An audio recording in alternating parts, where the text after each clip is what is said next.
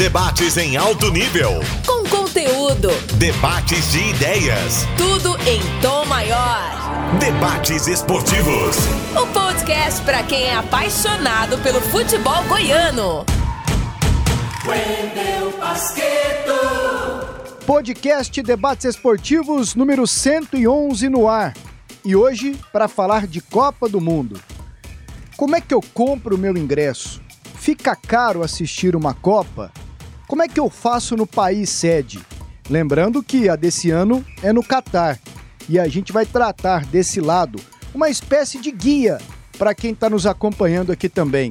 Tudo certo, Charlie? Tudo bem, grande Wendel Pasqueto, um abraço para você, um abraço para todo mundo e vamos trazer, Pasqueto, convidados, né, de um movimento chamado Movimento Verde Amarelo que ganhou corpo aí né, nos últimos anos, nas últimas Copas, né, e que tem essa missão de levar né, as cores verde e amarela né, para a Copa do Mundo, para a Copa do Catar. Copa diferente, no final do ano, né, se ela, ela já, já deveria ter sido realizada, né? Porque normalmente é no meio do ano, mas vai ser no final do ano por conta das altas temperaturas, num país né, com 11.437 quilômetros quadrados, um país bem pequenininho, Pasqueto, em comparação à Rússia, que foi sede da Copa em 2018, e o Brasil, sede na Copa de 2014. Então, é uma realidade bem diferente. O país é pequeno e isso acaba sendo bom para quem vai para a Copa. Né? De um estádio para o outro, a maior distância é de 70 quilômetros né? vai ter metrô ligando todos os estádios. Então, nesse ponto de vista da logística, é uma situação melhor. Mas acho que din-din, pessoal que vai para o Qatar vai gastar bem mais. E a gente já vem com esse assunto, porque tem muita coisa bacana para a gente mostrar aqui. Tiro de meta. É hora de colocar a bola em jogo. Bom, Charlie Pereira, estamos aqui com dois entrevistados que conhecem muito bem como é deixar o Brasil e curtir uma Copa do Mundo bem longe aqui do nosso país. Um deles está aqui bem pertinho da gente, o Olímpio Jaime, ele é empresário, é gestor da base do Vila Nova também. Foi goleiro do Tigrão nas Pô, categorias de base. Quase foi pra Copa como goleiro aí. quase, quase. E o outro entrevistado conosco é o Eduardo Penido, ele é corretor de seguros e fala com a gente diretamente de São Paulo. Faça as honras aí, Charlie Pereira, para os nossos convidados. Pasqueta, eu convidei o Olímpio, a gente tem uma proximidade dele aqui, né? somos trabalhamos no mesmo segmento que é o futebol, que é o futebol goiano, a gente na comunicação, ele como gestor de base do Vila Nova, eu brinquei com ele sobre sobre ele ir para a Copa como goleiro, ele foi goleiro nas categorias de base do Vila Nova e ele é um dos embaixadores aí do movimento verde amarelo. Convidei ele para a gente falar um pouquinho sobre sobre a aventura de né, pegar aqui um avião se planejar antes, né, para curtir a Copa do Mundo, o maior número de jogos possíveis e principalmente os jogos da seleção brasileira, o Brasil aí nessa luta em mais uma Copa para o Hexa. Ele também estendeu o convite ao Eduardo, que está em São Paulo, né, e que também disse sim para o nosso convite. Deixa eu começar com, com o Olímpio. Olímpio, como é que tá a expectativa? Né? Malas prontas, tudo já pronto. Partiu o Catar? Fala pessoal aí do, do podcast, uma honra estar falando aqui sobre o, um dos assuntos mais prazerosos que existe, que é Copa do Mundo. Quem já foi sabe o que, que eu estou falando e também quem fica, né? Quem não vai, quem simplesmente assiste pela televisão sabe o que, que é uma Copa do Mundo. É, eu, particularmente, já estou com tudo pronto, as passagens, hotel, é, programação, tudo pronto aqui, contando os dias. Né? Faltam 67 dias para a gente dar a largada aí para essa Copa do Mundo de 2022. E você, Eduardo, também no mesmo ritmo? Ansia... É, bate uma ansiedade antes da viagem? Cara, primeiramente quero agradecer o convite, obrigado aí por ter nos convidados. E, cara, uma ansiedade. Na verdade, quando acabou a Copa da Rússia, já começou a ansiedade para a Copa do Catar, né? E faltando tão pouco tempo, aí pouco mais de dois meses, a gente fica muito ansioso mesmo, é, devido a todo esse tempo de, pro, de programação e, de, e devido a tudo que a gente espera lá no Catar, né? Que a gente tem muita confiança do Brasil trazer o hexacampeonato, então isso dá mais ansiedade ainda. Eduardo, é, explica para a gente um pouquinho, e depois o Olímpio fica à vontade para falar também, sobre o movimento verde-amarelo. E eu acho interessante porque a gente passou a observar isso mais na Copa da Rússia.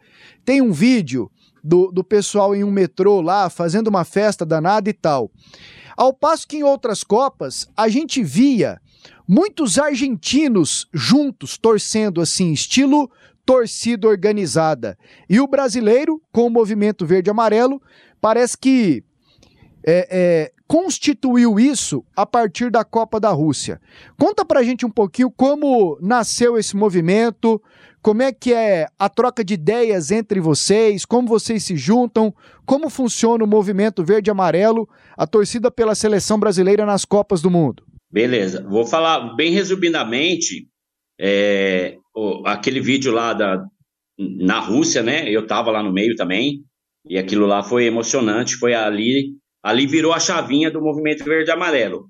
Mas o, o movimento surgiu em 2008, né, com uma turma de o, universitários aqui em São Paulo, que eles pensavam o seguinte, falou, porra, se a gente é país de futebol, pentacampeão do mundo, como pode não ter uma torcida organizada? Como, como você mencionou aí, né, que os argentinos fazem maior festa, sempre fizeram no, no estádio. E tem outras seleções, como a Holanda, como a Inglaterra, que são muito bem organizados também.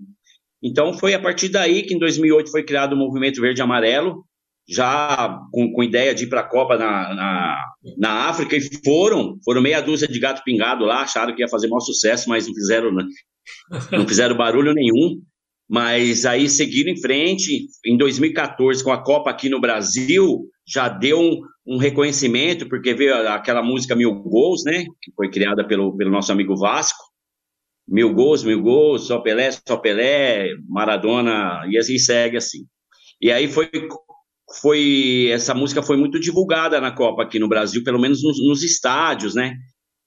E aí, em 2016 também, na, nas Olimpíadas no Rio, foi muito tocada essa música, né? Mas o movimento cresceu mesmo foi em 2018, quando foi uma galera, foi bastante gente, foi não só com, com o movimento, mas com outra torcida que a gente tem também, né? Que tem no Brasil, que é até parceiro nossos.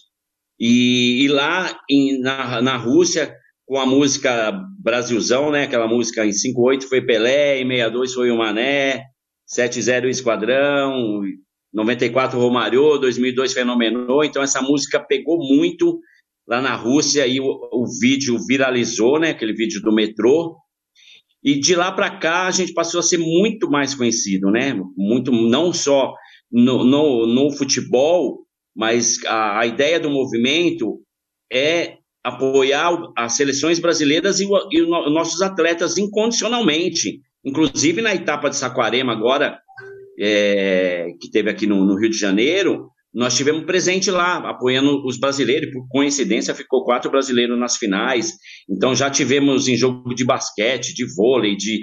essa semana mesmo, acabou lá na, em Recife, né, o, é, foi a Copa América, né, que teve de basquete, então a gente estava presente lá também com a galera de Recife. Então o movimento é isso, apoiar as seleções e, e nossos atletas incondicionalmente. É, e não só no futebol, pelo que você falou aí, né, Eduardo? Também Isso. em outros esportes. E aí, é, Jaime, esportes. Olímpio? E aí, Olímpio, como você aderiu? A, a, adesão foi natural quando você encontrou a galera do movimento verde e amarelo na, nas Copas em que você foi? Eu fui conhecer o, movimento em 2018, né? Igual o Edu falou, começou em 2008, né? Com meia dúzia ali de gato pingado e uhum. foram para a Copa da África. É, em 2014, acredito que pela Copa ter sido no Brasil, é, surgiram vários grupos isolados ali de pessoas tentando criar uma torcida, né? Já que, que não tinha isso ainda aqui no Brasil. Então eu mesmo em 2014 não conheci, fui em vários jogos é, da seleção de, outra, de outros países também não tinha conhecido. Embora eu estava cantando ali aquela música do Mil Gols, Mil Gols, só Pelé, mas não sabia que a criação, a autoria tinha sido do movimento. Aí, em 2018, eu fui para a Rússia, fui sozinho, é, nenhum amigo conseguiu comprar ingresso, passagem. Eu peguei minha mochila e falei, tô indo. Né? Então fui, como eu fui sozinho ali, a gente acaba que se obriga a se enturmar com outras pessoas, né? E aí, quando eu vi, eu estava ali no meio de, de, de, eventos organizados ali pelo Movimento Verde e Amarelo, e foi onde eu falei, pô, esse pessoal aqui tá, tá mudando, né? O jeito do, do brasileiro torcer. E aí foram vários esquentas ali antes do, dos jogos, né? O pessoal reunia em algum lugar, ia junto para o estádio ali, duas, três mil pessoas andando junto. E eu falo que eles mudaram a, a minha viagem em 2018. Sem eles, minha viagem teria sido um nível menor. Né? Então, conheci o pessoal lá e a gente manteve contato. Logo depois, em 2019, se eu não me engano, um ano depois, é, 2019, teve a Copa do Mundo Sub-17 e Goiânia foi sede, Goiânia e Espírito Santo. Então, por ter vários jogos aqui, acabou que a gente conseguiu juntar uma turma aqui também, fez o, algumas coisas ali para os Jogos do Brasil, né? E a gente, eu fui aproximando mais ali do, do, do, pessoal do movimento. Hoje em dia a gente conversa bastante, tem reuniões aí agora, no período pré-copa, quase que semanais, né, Edu? Várias reuniões aí. É, isso mesmo. É, tive em São Paulo agora, mês passado. É, encontramos o pessoal, foi onde eu conheci o Edu pessoalmente. Encontramos o pessoal ali no restaurante, várias pessoas ali que hum. estão organizando né, algumas linhas de frente para essa Copa do Mundo agora de 2022. Olímpio, e hoje quantas pessoas, Edu, também, fazem parte do movimento? Vocês têm uma ideia? E quem não faz e quer fazer? O que, que precisa? Olha, aqui no, no estado de Goiás, a embaixada nossa hoje são 65 pessoas só, né? É, ela começou a crescer também nessa, na Copa do Mundo Sub-17, né? Que a gente conseguiu organizar algumas coisinhas ali, alguns eventos. Então foi juntando mais pessoas ali que queriam fazer parte.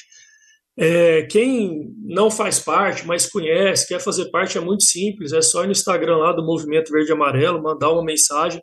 Hoje o movimento é muito bem estruturado, o movimento é, é uma empresa, né? Tem um CNPJ, tem funcionários, tem um programa de sócio torcedor.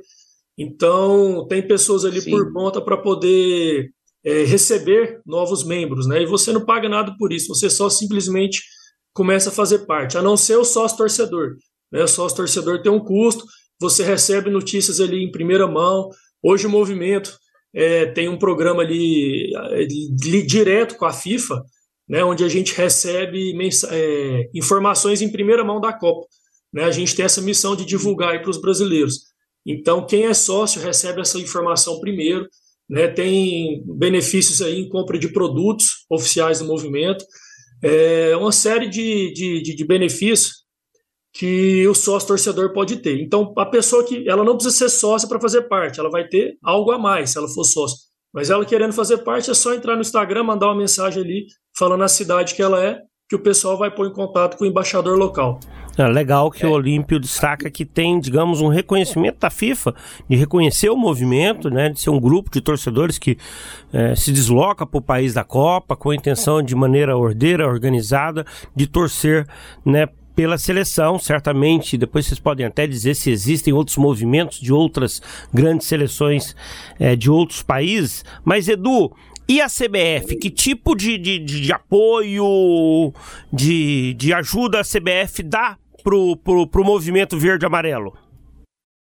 A CBF, assim, sempre foi muito afastada, assim, na década de 80, né, eu como tenho 53 anos, acompanho a seleção desde 82, né, então antigamente era muito mais próximo, e com, veio um período grande aí que a CBF meio que se afastou da torcida brasileira, mas a partir de 2018, o Tite fala nas entrevistas que ah, quando o primeiro jogo contra a Suíça, que o Brasil empatou, né, foi um a um, e lá em Rostov, e, falou que os jogadores desanimados, tal, todo mundo desanimado. Na hora que eles chegaram na porta do hotel, a gente estava lá fazendo uma festa, gritando o nome da seleção brasileira, gritando o nome dos jogadores lá com instrumento, tudo fazendo maior barulho com bandeira. E o Tite fala na, na entrevista que ele, esse momento, ele falou para os jogadores: olha aí, ó, a gente empatou, mas os caras estão aí, ó, estão do nosso lado, a torcida está do nosso lado. E, e ele falou que naquele momento a, os jogadores se sentiram mais importantes, mais se sentiram eh, reconhecidos. E então aquilo que meio que mudou um pouco a, a Copa do Mundo para, para a seleção brasileira. Então, a partir desse momento de 2018, a, é, a gente fica, ficou muito próximo da CBF, ou melhor, a CBF da gente, né? Tanto é que no último jogo das eliminatórias, lá no Rio de Janeiro contra o Chile, o jogo foi na quinta, no domingo a CBF abriu o treino para o movimento verde amarelo. A gente foi lá, fomos, pô, sei lá, abriu para 50 pessoas, se eu não me engano, levamos instrumento, bandeira, e foi muito legal poder. É, o Tite re, é, recebeu a gente, alguns jogadores estavam lá para conversar com a gente. Foi muito legal isso. E eu acho que essa proximidade é muito importante, não só para nós como torcedor, mas para os jogadores também. Ver que a gente está do lado deles, né? Que a gente vai apoiar sempre, não vai jamais vaiar, só apoiar. E até mais Opa, que desculpa, isso também, a, é, desculpa te interromper aí, mas um ato muito grande ali da CBF para o movimento foi a final da Copa América, né? Que em plena pandemia ali não podia público no estádio, ela abriu ali acho que 100 ou 200 ingressos, né? Só nominalista para integrantes do movimento. É, nessa própria Copa Sim. do Mundo Sub-17 aí que teve em Goiânia, todo jogo chegavam para mim aqui 100 ingressos, né? Para eu distribuir para o pessoal aqui de Goiânia. Tudo isso via CBF barra Movimento Verde Amarelo. Amigos, é, eu queria já ir pro Catar com vocês. Antes deles? Ah, Você vai antes? Antes deles. Não, com eles. Porque eu não vou, infelizmente. Aliás, se engana, viu, Olímpio, Eduardo? Que em Copa do Mundo, é. quem não vai não trabalha. A Copa da Rússia teve um sábado aqui, foi o primeiro sábado de Copa que a gente transmitiu com é. direitos aqui pela Sagres. Eu lembro que teve um jogo da França acho que foi França e Austrália, às seis da manhã. Então, naquele dia foram Nossa. quatro jogos da Copa e nós terminamos, viu, Olímpio, com um Vila Nova e Atlético na Série B, que começou às sete da noite no Serra Dourada, porque a Série B não terminou. E aí eu lembro que eu fiz o primeiro jogo, aqui às seis da manhã, fiz um jogo da hora Nossa. do almoço, dei uma descansada e fui para fazer a reportagem no Serra Dourada, um 0 a 0 Vila Nova e Atlético. Trabalha muito quem fica é. na base quando tem Copa do Mundo. Você acha, Olímpio, que é fácil, igual o Thiago Rabelo e o Rafael que vão lá pra Copa do Mundo, não fazem nada, né? O Olímpio é, encontrou. Eu encontrei o, o Thiago Rabelo lá em Moscou. O Rafael, na época, eu fiz curso de russo junto com ele. Eu fiz seis meses de russo, né, para aprender o básico ali. E, cara, dava dó, pelo menos pelo que o Rafael falava, né? O Bessa.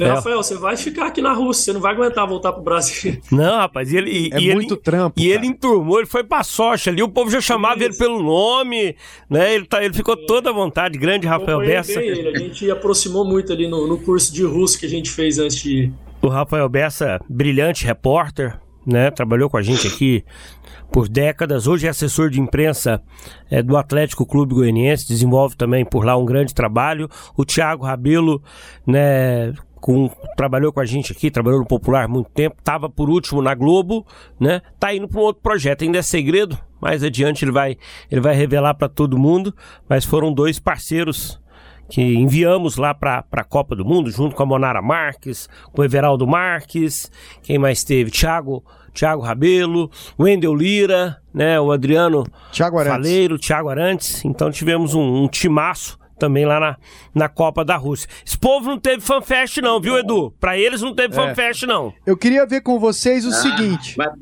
Mas para nós teve. Ah. Para nós teve muito. Então, então é, é, será que teremos fanfest agora lá no Catar? Eu queria ver com vocês o seguinte: é, o fato da Copa ser numa cidade-estado, numa cidade-país, praticamente, que é o Catar, é, facilitou a logística para vocês?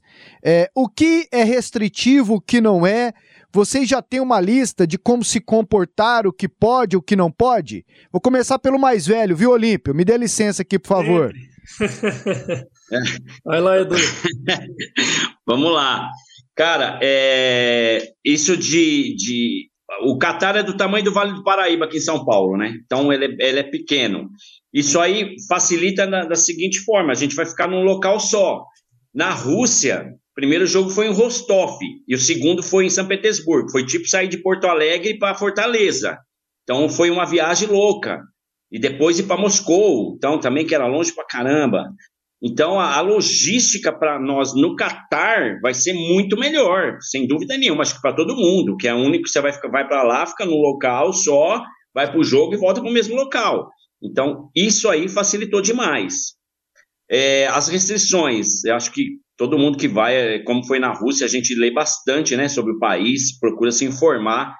Então, vai, é, tem muita, muitas restrições, porque aí já não é. Aí a gente já, no Catar, já, a gente já está lidando com religião, né?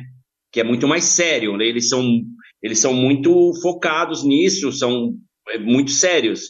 Então, por exemplo, é, tirar a camisa, nem pensar. Nem pensar tirar a camisa, o homem tirar a camisa na rua, no estádio, a gente não pode fazer isso. Você acha que não vai ter? Vai, vai ter uns loucos que vai fazer isso, lógico que vai, a gente sabe, mas não pode. Não pode usar camisa regata, é, bermuda acima do joelho. É, olhar para as mulheres tem que ter, tem, é, muito cuidado da forma que olha. Então, tem, tem tudo isso que a gente tem que tomar muito cuidado. É, quanto à restrição de bebida alcoólica, na FanFest, parece que foi liberado um horário, de tal horário a tal horário, vai, vai vender cerveja, vai vender bebida alcoólica. No estádio ainda não. Dizem que, que não vai ter bebida alcoólica. Eu, como Olímpio, também acha, na hora H vai acabar liberando a cerveja mesmo, porque a gente tem um patrocinador enorme aí de, de cerveja da, da Copa do Mundo. Então, eu acho que vai acabar liberando. E aí, Olímpio, tá preparado com a cartilha? Tem que levar uma cartilha, né? Pode isso, não pode aquilo, né? E tem, uma, e tem uma situação que você revelou pra gente em comparação à Rússia. No primeiro momento não estaria liberado né, bebida alcoólica dentro dos estádios na Copa de 2018. Mudaram, né? Depois flexibilizaram, né? Não teve Sim. essa restrição. Você acredita que no Catar hoje, hoje está proibido, mas você acredita que estará também na Copa ou existe um movimento verde-amarelo para mudar isso? É, sobre a cartilha, é, o próprio movimento verde-amarelo está desenvolvendo uma cartilha né, com, com telefones úteis ali do, do consulado do Brasil na, no Catar, é, o que pode, o que não pode, regras, condutas, e vai mandar para todos os torcedores que, que vão viajar, né, via WhatsApp, via PDF. Quanto a essa flexibilização de, de regras, eu acredito muito que aconteça, porque ela já vem acontecendo, né? É, no primeiro momento era álcool zero, não sei o que, não sei o que. Hoje já se falam, já está confirmado o álcool na FanFest, né? Lá vai ter Sim. os horários, né? Só que ali nas reuniões que a gente tem ali desse, desse grupo, é, junto com a FIFA, com o comitê organizador, os torcedores ali dos outros países, nós também, a gente demonstra muita insatisfação aí com esse tanto de restrição. E aos poucos eles vão liberando, sabe? É, teve uma reunião agora que foi sobre turismo. O inglês até interrompeu a reunião e falou assim: Ó, oh, não quero, não tô indo para o Catar para ver o museu de vocês, eu tô indo para ver a Inglaterra e para beber. Eu quero saber se vocês vão liberar ou não. Ele foi bem grosso, sabe? Então, é. eu vejo assim que eles estão flexibilizando aos poucos. Né? Na Rússia não podia beber na rua, era aquela coisa, a gente tem aquela imagem é, pesada da Rússia, que os russos são isso, são aquilo, mas chegou lá, quando você estava com a camisa da sua seleção, a polícia fazia vista grossa, podia beber, fazer o que quisesse. Um dia que eu saí sem camisa do Brasil, à noite, eu fui jantar, estava é, cansado já também, falei, não, vou jantar, é... bora dormir. Eu saí, na hora que eu estava saindo do bar com uma latinha na mão de cerveja, o policial me parou. Né? Então, até eu identificar que eu era torcedor, que eu era brasileiro, tal, tal, tal, ele me liberou. Mas quando a gente estava com camisa do Brasil, saindo normal, não, não, não, teve problema nenhum.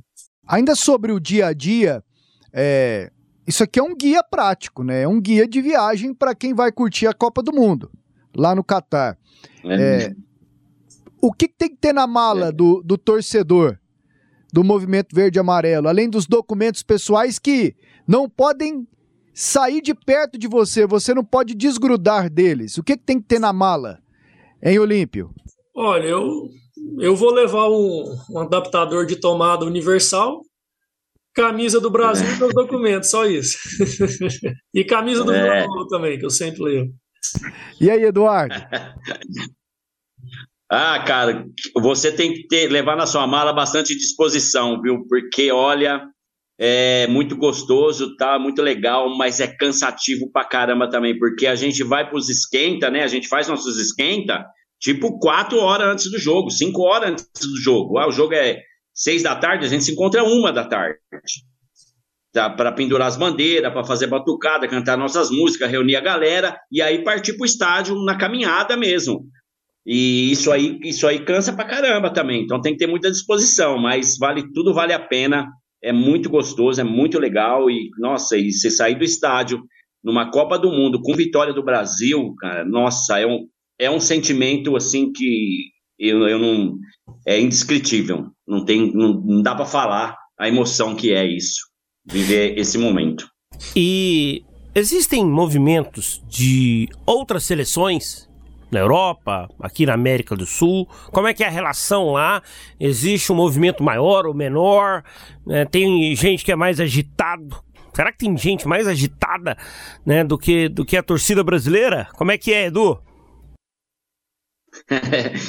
Cara, existe sim a torcida na Europa, assim, é, alguns membros nossos têm contato com, com, com algumas torcidas, como da Inglaterra, da Holanda, da Holanda, principalmente, é bem próximo a outra torcida que a gente tem, que, é, que tem um contato.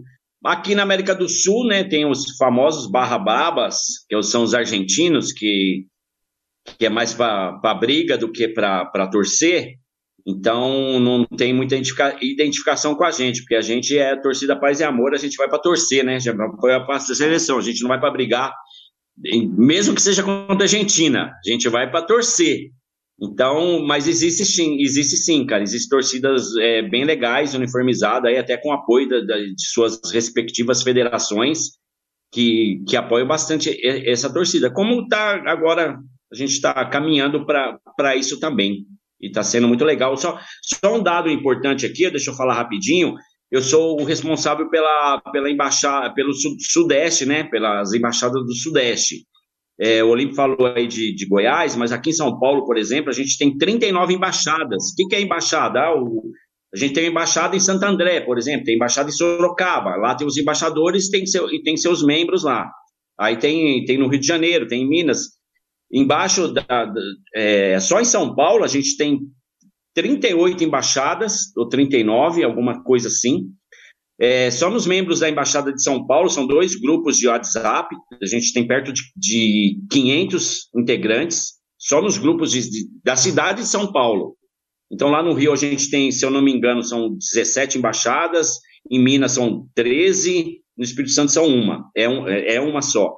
Mas a gente tem embaixada em Dublin, por exemplo, a gente tem embaixada em Orlando, tem embaixada em Sydney. Então, a gente tem aproximadamente 150 embaixadas pelo mundo. Então a gente está muito bem estruturado e é isso que o Olímpio falou. Quem quiser conhecer mais, entra no nosso Instagram. Se quiser ser sócio torcedor, a gente tem um programa bem legal. E isso aí facilita para nós muito para ir para uma Copa do Mundo, por exemplo, né? A gente super organizado aí, tá? tem muitos membros, muitos, muitos mesmo, que estão indo para a Copa, e, e, isso vai, vai ser bem legal lá que a gente já está muito bem organizado. Inclusive, a gente está mandando é, cerca de 30 instrumentos surdo, bandeiras, de, que a gente tem várias bandeiras, né, dos atletas, a gente, lógico que a gente vai mandar de futebol, por ser Copa do Mundo, a gente tem bandeira do Ronaldo, Ronaldinho, que também a gente está mandando tudo para Catar, e vamos fazer uma festa lá, bem bonita, vai ser bem legal. Olímpio, ingressos, né, a gente sabe que a procura né, por ingressos ela é gigante no mundo inteiro, né? E o Brasil tem três jogos na primeira fase, dia 24 de novembro contra a Sérvia, 4 da tarde, horário de Brasília. Dia 28 de novembro contra a Suíça, é, 1 da tarde, horário do Brasil. E no dia 2 de dezembro, Camarões, às 16 horas, horário de Brasília. Você conseguiu comprar ingressos para todos esses jogos, é muito certo que o Brasil avance, né? A gente aqui não, não, imagina outra coisa. E a partir daí, como é que é a compra para esses ingressos? Porque aí não, não, se tem certeza, o Brasil vai em primeiro, vai em segundo. Tudo bem que tudo é perto, né? O Qatar, só para se ter ideia, ele tem 11.430, 37 quilômetros quadrados, né? Como disse, como disse o Edu, é bem pequenininho, é menor do que o estado de Sergipe, que é o menor estado do Brasil. Sim. Né? Para quem não conhece, Verdade. né? O só para ter é. a dimensão de quanto é compacto, né, esse, esse Mundial. Questão de ingresso, como é que vocês tocam em, em Olímpio? Qual o valor que você pagou por cada ingresso? Olha, eu comprei os ingressos da fase de grupo e das oitavas de final. Né? A partir daí, das oitavas, eu, eu ligo para o Tite, falo, Tite, está entregue, agora é contigo e eu estou voltando para o Brasil. É, saiu meus ingressos, cada, cada fase é um preço diferente, né? Então, por exemplo, a fase de grupo é um preço só, comprei os ingressos pelo valor. Oitavas de final já começa a subir um pouco. É, e essa questão da logística aí é um detalhe importante. No Catar vai ser mais simples, né? Vou dar um exemplo aqui. Na Rússia, o meu ingresso das oitavas de final valia, é, valia independente se o Brasil classificasse em primeiro ou segundo. Né? É uma modalidade que você compra que chama Follow Your Country, né? Siga seu país. Então, ele, a partir do momento que a sua seleção classificou em primeiro ou segundo, ele está valendo. Aí é só você olhar a tabela, falou, classificou em primeiro, vai jogar em tal, tal lugar. Classificou em segundo, tal lugar. Né? No Catar, isso aí vai ser tranquilo. Né? O estádio mais longe um do outro, se eu não me engano, são 70 quilômetros. Na Rússia, naquele jogo ali contra a Costa Rica, é, o primeiro jogo a gente empatou, né? Fomos a um ponto. O segundo jogo, aos 45 do segundo tempo, a gente estava empatando com a Costa Rica. E eu estava desesperado é. ali, porque a minha logística da Copa estava feita para o Brasil classificar em primeiro. Embora o meu ingresso valia de qualquer forma, se classificasse primeiro ou segundo, mas eu já tinha passagem de avião para uma cidade que era 2 mil quilômetros de distância lá de onde a gente estava. É, se o Brasil classificasse em segundo, já ia para outro lado ali da Rússia, eu não sei o que eu ia fazer. Então ele saiu um gol aos 45 e outro aos 48. foi um, um alívio, não foi nem de torcedor, foi um alívio financeiro né? Eu ter que cancelar passagem, passagem, cancelar hotel, reservar outro hotel. Uma loucura. Na, no Qatar já estou mais tranquilo, né? Classificando em primeiro ou segundo, no máximo que vai mudar ali são 20 quilômetros de um estádio para o outro. Então, é. a FIFA tem esse sistema muito legal aí, que você compra o ingresso seguindo o seu país, e aí ele vale, se classifica em primeiro ou segundo, você não, não, não tem esse estresse né, de ter que preocupar com isso também. Esse Follow Your Country, que é siga o seu país, Olímpio, ele aí você vai pagando gradualmente, é, você paga tudo de repente até uma final, se seu time não vai, a FIFA faz o ressarcimento. E qual o valor disso? Dá mais detalhes, porque sempre foi uma preocupação minha, uma curiosidade. Pô, Aí minha seleção passa em segundo. Como é que eu faço para comprar o ingresso? E depois para achar ingresso para as quartas, para a semi? É, eu só compro da final e se ela não for, eu fico lá para assistir uma final que eu não quero? Dá mais detalhes sobre essa modalidade que a FIFA disponibiliza para vocês, torcedores. É, são, são três modalidades. Tem os jogos avulsos, né? Igual eu comprei ali é, jogos da, da. Comprei jogo da Holanda, comprei jogo da, da Bélgica, jogos avulsos. E as outras duas modalidades, uma é essa aí, siga seu país. No caso, vamos falar que o Brasil está ali nas oitavas, foi eliminado por Portugal, por exemplo. Daí nas quartas de final, vamos falar que eu tenho ingresso até a final. Né? Quem eliminou o Brasil nas oitavas? Portugal. Então meu ingresso vai valer para as quartas de final de Portugal, entendeu? Daí Portugal passou para a semifinal. Meu ingresso está valendo ali para Portugal. Daí Portugal. Não, você pode comercializar também, né, Olímpio? É, você pode passar o ingresso. Tem gente que também, quer ir embora e, e passa para é. frente o ingresso, né? Mas assim, o ingresso, o sistema da FIFA é inteligente. Né? O time que eliminou o seu, você tem direito ah, que a legal. o outro. E você e comprou até a final? É a condicional. Né? É, a, é a que o pessoal mais consegue comprar. Então, muita gente está indo com o ingresso condicional até a final. O que, que é o condicional? O ingresso só é ativado se a seleção passar de fase. Né? Então ela te garante até a final, desde que o país que você colocou para seguir chegue na final. Se ele for eliminado antes, a FIFA te reembolsa, né? cobra uma taxa aí grande, acho que 10%, né, Edu? Uma taxa é, alta, mas ela te é. reembolsa. É uma taxa é. de reserva. Você, Olímpio, você é, é, comprou até a final? Ou se eu entendi errado, você vai só assistir a primeira fase, até as oitavas? Eu vou assistir a primeira fase e as oitavas. Depois disso, eu não consegui ingresso mais e falei, ah, não vou ficar lá. Vou aí, Edu, Brasil vai perder por causa dele, viu, Edu? É. Vocês é. organizam, vocês arrumam ingresso, vocês arrumam ingresso pro Olímpio lá ficar até a final, viu? Eu tenho fama de já, já. desde que eu tava no, no 7x1, no jogo contra a Bélgica também. Então, meus amigos estão aliviados de eu voltar nas, nas oitavas. E você, é, Eduardo? deixa, deixa ele voltar nas oitavas, deixa ele embora nas oitavas. você, Eduardo, como, como você é, geriu essa questão de ingressos para você? Assim, como é que você vai fazer? Cara, foi da, foi da mesma forma. Eu também, eu só comprei até as oitavas, né? Comprei com os ingressos, três primeiros jogos e oitavas. E, e também. É, você perguntou de, de valores. Quer que eu fale? Quer Cara, que eu fale valores? Eu quero que você fale disso e daqui a pouco, que é uma pergunta que todo mundo vai fazer. O custo geral para assistir essa Copa aí. No seu caso e no caso do Olímpio. Porque um tá saindo aqui de Goiânia, outro vai sair de São Paulo. Mas prossiga aí, por favor, Eduardo. Tá, eu comprei até as oitavas também, porque é, primeiro porque o custo é muito elevado de uma viagem como essa, né? Juntar dinheiro quatro anos para você ficar 15 dias no, no Catar. Então é, é muito elevado. A passagem é muito cara, né? A passagem é em torno de 12 mil reais. Então é muito caro. Estadia, meu, eu vou fechar amanhã a minha estadia, nem tá fechado ainda. E, e, os ingressos da primeira fase, na categoria 3, que é o mais barato, que é atrás do gol, né? Que é tipo aí em Goiânia, você vai assistir o jogo atrás do gol, é o mais barato. Então lá, lá também não é diferente. Eu paguei 4, 480, 490 reais em cada ingresso da primeira fase. Das oitavas, também categoria 3, eu já paguei, acho que, se eu não me engano, foi 965. Então, e vai, e vai aumentando, né? Quartas de final vai aumentando, semifinal, final, então nem se fala. Então, é, é muito caro para você ver uma Copa do Mundo. Mas aí é programação, né? A gente, a gente e esses valores todos em dólares, né, Eduardo? Hein, Eduardo? Esses valores Oi? dos ingressos que você passou agora, todos em dólares, né? Não, tudo em real. Ah, real. 400, 400 e poucos reais, 900 reais, tudo em real. É, é claro. Real a gente quando quer viajar, seja aqui mesmo para o Brasil ou para fora, se você se organiza com antecedência, você paga os, né? Mas às é vezes, que essa viagem é cara mesmo. Às né? vezes um valor jeito. mais em conta. Eu, eu acho, não, mas eu acho que se for comprar passagem daqui a um mês, dois meses, o trem vai estar tá valendo quatro, cinco vezes, talvez, do valor que vocês pagaram. Como é que foi essa questão de definir as passagens, companhia aérea, para pagar um, um, menor preço? Vocês ficaram naquela expectativa sobre promoção? Ou para o Qatar não tem promoção?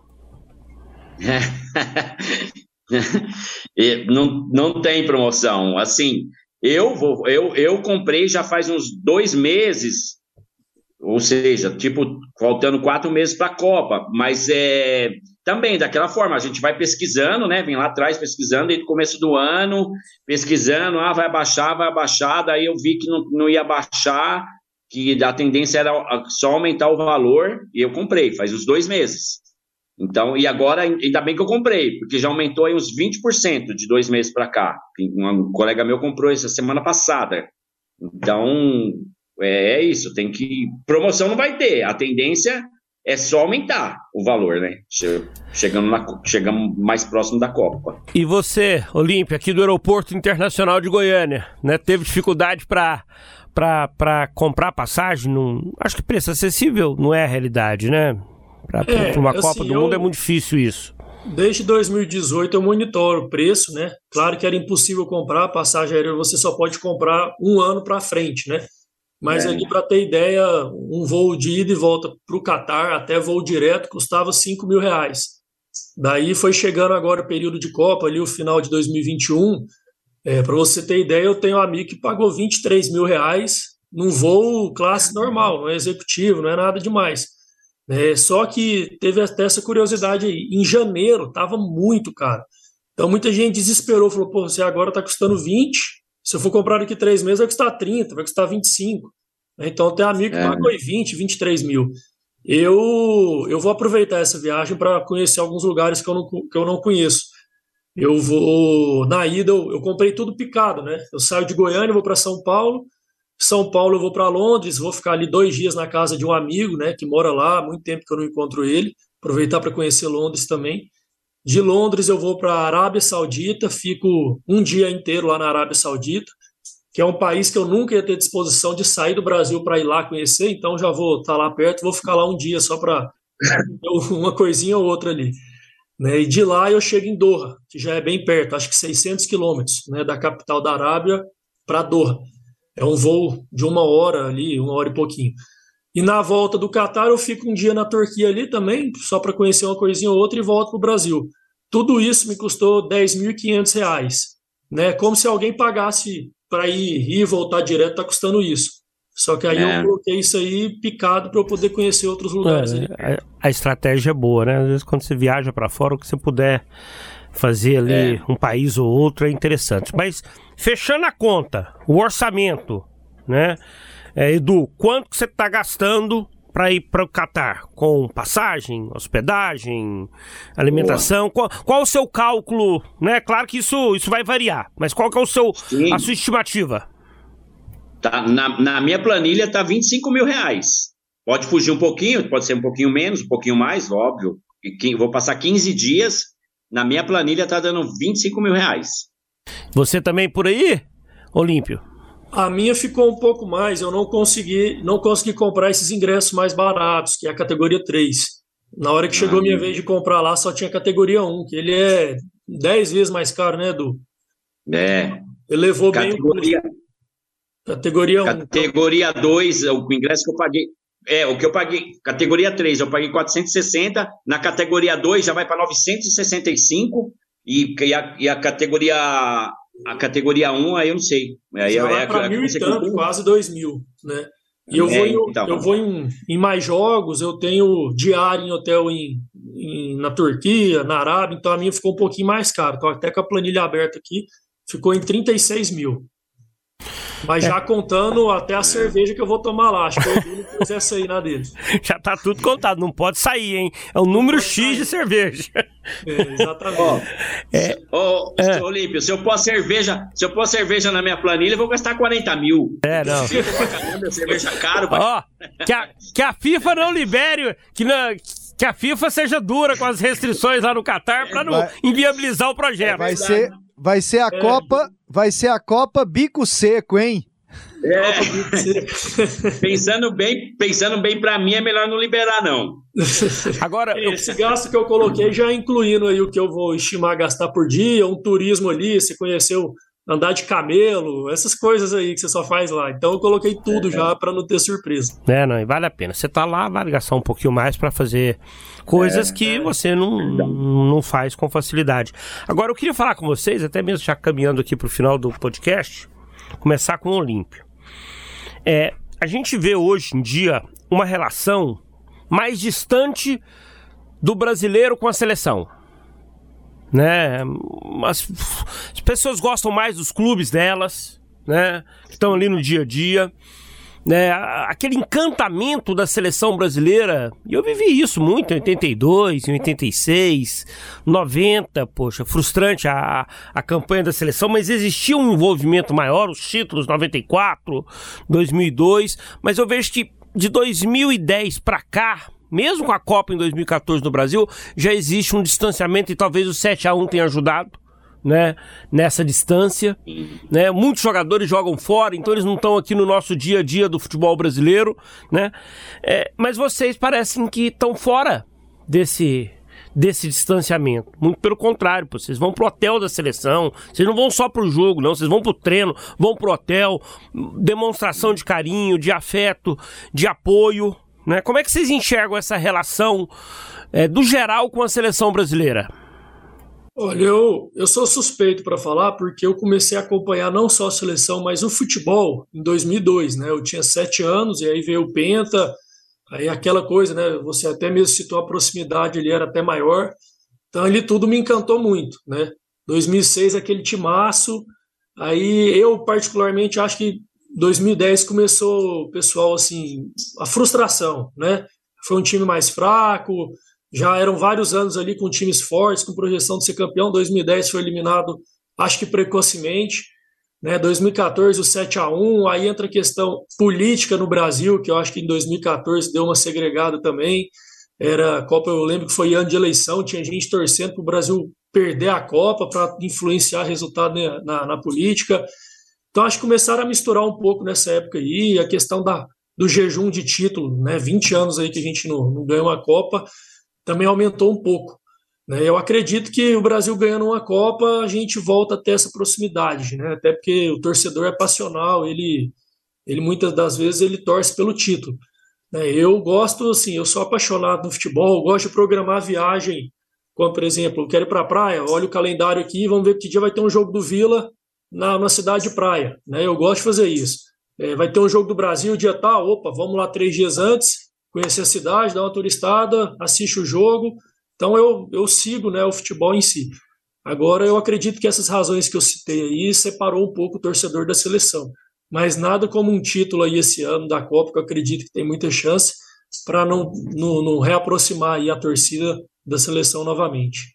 Com 25 mil, o Edu poderia pegar a família, ir para a Europa, né, ficar ali vários dias, conhecer vários países, Sim. várias culturas, Sim. mas vai fazer esse investimento para acompanhar a seleção brasileira, né? Para acompanhar jogos da seleção brasileira, né? Num país onde tudo é muito caro, onde a logística é complicada. Por quê?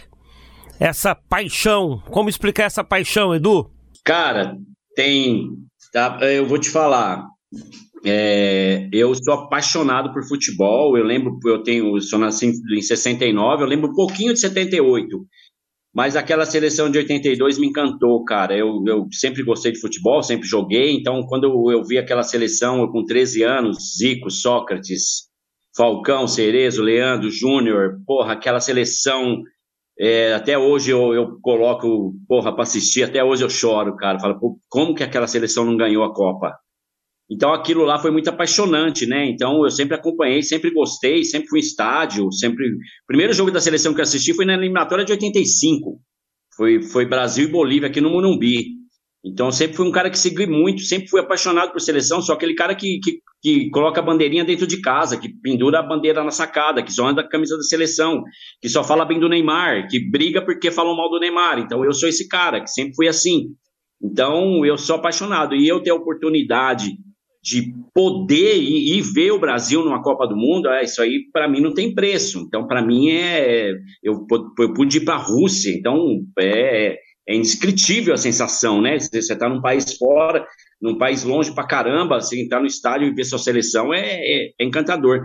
Agora, o, sobre a, o distanciamento, cara, tem um, algumas, algumas coisas que vocês falaram, como jogadores, por exemplo, né? Você, você vê jogador convocado hoje que você não sabe nem quem é. Eu, eu, sinceramente, convocaram um jogador essa semana que eu não sabia quem era, eu fui pesquisar quem era o cara. Então, um jogador que sai muito cedo daqui, é, a gente não conhece, de repente aparece na seleção brasileira, isso aí com certeza distancia também, né? Você vê tu, a, a, seleção inteira é, de jogadores da Europa. Mas teve, teve o que eu acho que mais distanciou a, a torcida da seleção brasileira foi a política foi o, o, os indícios de, de, de, de, muito, muita fraude, né? muito uh, desvio de dinheiro, muita coisa inexplicável, muita convocação inexplicável. Teve um, um tempo atrás aí que era uns caras convocados que você, porra, meu, como esse cara foi convocado e de repente daqui a pouco vendeu para um, um clube grande da Europa? Então, isso aí tudo foi afastando mesmo a torcida da seleção brasileira. Mas eu acho, o 7 a 1 também, o 7 a 1 foi, porra, dia mais triste da minha vida, cara. Sei lá, só de lembrar dá vontade de chorar. E, mas eu acho que de oh. 2018 já, já acho que tá, a gente está resgatando isso daí, mas eu acho que a torcida está se aproximando mais. Até mesmo eu, é, eu vi aqui no meu bairro de estão pintando uma rua. Porra, não via isso há, porra, há, sei lá, quatro copas que não via isso. Estão pintando a rua. Então, isso é muito legal. O Olímpio tava mostrando uma coisa aí, Olímpio, aqui no, no, no vídeo interno. Né? O ingresso do, ah, do 7x1, eu moldurei ele. Pois é, o, eu tinha até falado com o Pasqueta, tá, vamos terminar perguntando aí qual jogo emblemático, jogo assim que mais mexeu com vocês na, nessas Copas em que vocês estiveram presente, tanto positivamente como negativamente, né? Eu acho que o Olímpio, acho que ele já deu a dica dele aí, né? O 7 a 1 foi o jogo mais impactante na sua história de Copa do Mundo, Olímpio. O que, que você tá. Olímpio, parece que eu sei que é o pé frio mesmo, Olímpio. É. o, o 7x1, cara, parecia que você ficava com sua cara parada assim, um alemão dando tapa sem parar e você sem fazer nada. A sensação era essa. E eu estava assistindo o jogo ali atrás do gol, em cima da gente, no anel superior do estádio, estavam os alemães. Então, a cada gol eles jogavam cerveja na gente, mandava dedo, foi humilhante. Foi uma sensação ridícula. A gente se sentiu um, lixo dentro do nosso país, sabe? Foi, foi ridículo aquele jogo. Embora eu, eu guardei o ingresso, né? Coloquei numa moldura, porque, querendo ou não, é a história do futebol, né? Então ele tá, tá bem guardado aqui. E de questão positiva, acredito que o jogo contra a Costa Rica ali na, na Copa da Rússia, para mim, marcou muito. É, porque foi o dia que eu conheci o movimento verde e amarelo. Teve um esquenta ali que eu falo que foi muito melhor do que aquele vídeo que circulou, que foi do metrô. Né? A gente foi para um restaurante é. a um quilômetro do estádio, que parecia. São Petersburgo. De, lá em São Petersburgo, isso. O restaurante parecia uma casa de festas, né? Virou uma, como se fosse um, é. um galpão assim. E foram três horas ali. Uma, surgiu gente com pandeiro, com surdo, com tambor, virou uma banda de pagode e cantando música ali tradicional do Brasil. A gente foi pro jogo, aquela caminhada, todo mundo junto. O jogo 0 a 0 até os 45, minha logística da Copa indo pro pau. E aos 45 e aos 47 o Brasil faz gol e classifica. Então aquele jogo sim me marcou. Não pelo jogo, você vai falar, pô, Costa Rica, quem é Costa Rica? Né, mas o, o fator jogo, o dia do jogo, o match day ali foi bem, foi bem marcante para mim. E você, Edu, qual o jogo inesquecível de Copas aí que, que você esteve em loco? Cara, então, de Copa do Mundo, eu não, eu não, aqui no, eu fui acompanhar a Copa no Brasil, mas eu não, não tive a oportunidade de assistir jogo do Brasil, assisti outros jogos, né? Mas é, na Rússia, eu assisti os três jogos, foi maravilhoso. O empate, duas vitórias. Foi, porra, foi do caramba. Mas o jogo que me emocionou mesmo, assim, assisti muitos jogos do Brasil, né, em Copa América, principalmente, eliminatórias. Mas foi o jogo da Copa América semifinal no Mineirão, 2019, contra nossos irmãos. Eu tava contra lá. Argentina, com, com Messi em campo e tudo. Então, aquele jogo foi muito legal, cara. Foi muito. Porque a gente estava atrás do gol e estava dividindo a torcida. Eu tava, eu tava ombro a ombro com o argentino. A gente fala que foi a faixa de Gaza, né? Aquele dia. Então tava ombro a ombro. E o Brasil jogando bem, e os argentinos não param de cantar, né? E, e fica provocando os brasileiros. Porra, o Brasil fez 1 a 0 pô, aquele, aquela bagunça, empurrando os argentinos. E depois ganhou de dois, fez 2 a 0 Nossa, o Brasil jogou bem, arrebentou a Argentina. Então aquele jogo foi muito marcante. E aí os, os, os, argentinos, para variar, queriam brigar com a gente, né? Aí chegou polícia, tudo, foi, separou tal, mas foi muito emblemático aquele jogo também, né? Da gente aí, pô, passar para uma, uma final de Copa América, depois, se eu não me engano, de 40 anos. Então, e depois ganhar também, lá ganhamos, eu estava também lá contra o Peru no Maracanã. Então, esse jogo contra a Argentina foi um jogo maravilhoso o clima, tudo, o clima que girou antes do jogo, ah, o Brasil vai perder, Messi, não sei o quê, tudo que os argentinos provocando e depois a gente ganhar foi muito legal. Eduardo Penido, muito obrigado pela, pelo bate-papo, foi ótimo. Olímpio Jaime, valeu também, Olímpio. Foi show de bola também, Olímpio, valeu. Valeu, gente, eu que agradeço o convite, igual eu falei pro Charlie ontem, a hora que ele me ligou, eu falei que é um dos assuntos mais prazerosos que eu tenho, é, é isso aí, é falar de futebol, é. falar de Copa do Mundo. A Copa do Mundo é a Disney, né, pro homem, né, Eduardo? Pro, pro homem, pra mulher é que gosta de futebol, é, é a Disney pra gente. Então é bem É isso mesmo. Falar. Já vai pro Catar pensando já é, em 2026? Eu sim. Eu sim. Já pensando nos Estados Unidos. Cara, eu, eu quero agradecer, obrigado pela oportunidade, igual o Olímpio falou, isso, isso falar, falar de seleção brasileira, de movimento verde e amarelo, Copa do Mundo, isso aí para nós é, porra, é a melhor coisa que tem. Então, se, eu agradeço a oportunidade, se posteriormente quiserem falar com a gente de novo, estamos à disposição, será um grande prazer. Bom, assistir uma Copa do Mundo no local é uma aventura e requer planejamento, hein? Poxa. Eu tô falando planejamento aqui esfregando os dedos. Vamos, vamos fazer para dois... sinal de dinheiro. Podemos fazer, quem sabe, para 2026.